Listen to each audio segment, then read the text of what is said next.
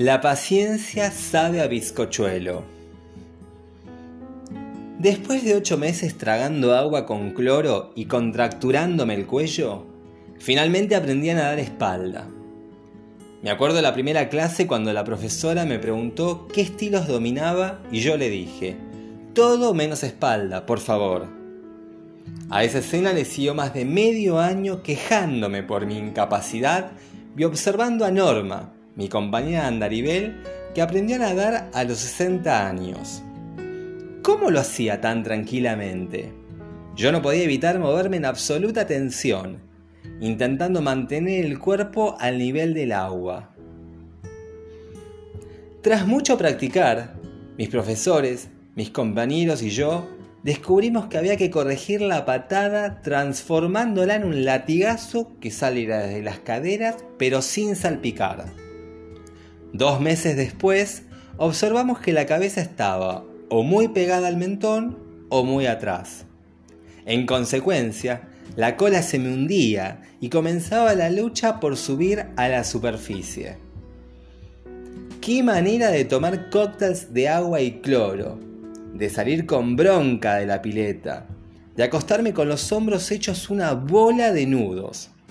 Hasta que la semana pasada sucedió una abrazada, una patada suave y a flotar en armonía mientras miraba el techo. Volví a mi casa caminando con la misma felicidad que cuando aprendí a dibujar una letra en primer grado. Mientras recorría la eterna avenida Rivadavia, me acordé de los bizcochuelos que cocinaba mi mamá cuando mis hermanos y yo éramos chicos. Los sacaba del horno, los tapaba con un repasador y los dejaba arriba de la mesada. Se iba a dormir la siesta y nos explicaba una y otra vez que había que esperar a que se enfríen para comerlos. Nosotros la escuchábamos e inmediatamente armábamos guardia en la puerta de su habitación. Íbamos a la cocina, levantábamos los repasadores, girábamos las asaderas, tocábamos las coberturas olíamos las tortas, pero nunca las comimos. Hasta que ella se levantaba, nos preparaba la leche con Nesquik y nos decía, ahora sí, vamos a cortar la torta. Y entonces llamábamos a nuestras vecinas para que vinieran a compartirla y hacíamos de un par de bizcochuelos un verdadero festín.